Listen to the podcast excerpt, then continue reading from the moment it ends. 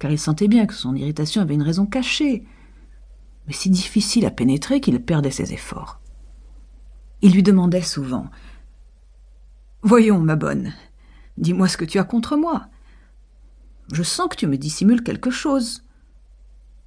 Elle répondait invariablement Mais je n'ai rien, absolument rien. D'ailleurs, si j'avais quelque sujet de mécontentement, ce serait à toi de le deviner. Je n'aime pas les hommes qui ne comprennent rien, qui sont tellement mous et incapables qu'il faut venir à leur aide pour qu'ils saisissent la moindre des choses. Il murmurait, découragé. Je vois bien que tu ne veux rien dire. Et il s'éloignait en cherchant le mystère.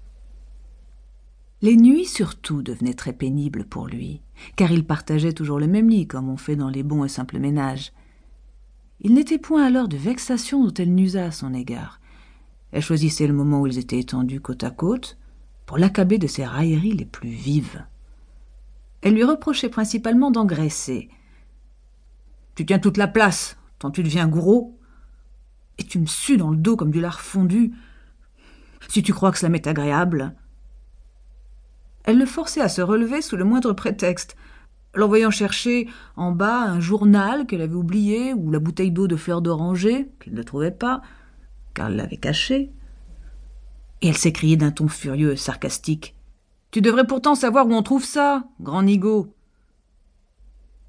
Lorsqu'il avait erré pendant une heure dans la maison endormie et qu'il remontait les mains vides, elle lui disait, pour tout remerciement, Allons, recouche-toi.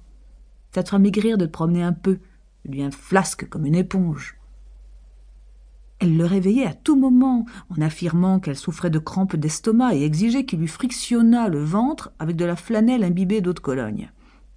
Il s'efforçait de la guérir, désolé de l'avoir malade, et il proposait d'aller réveiller Céleste, leur bonne.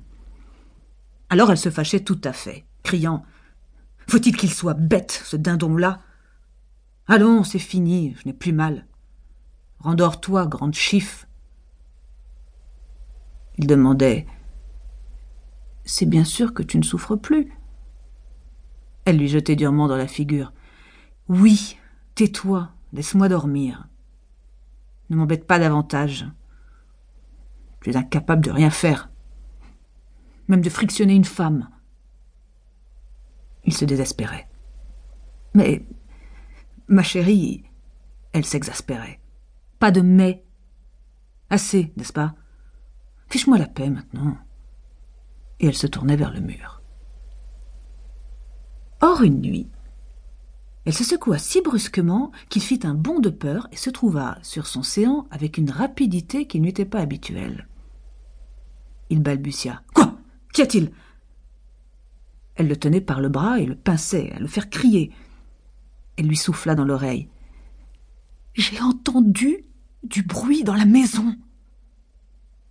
Accoutumé aux fréquentes alertes de Madame Lehurbourg, il ne s'inquiéta pas outre mesure et demanda tranquillement Quel bruit, ma chérie?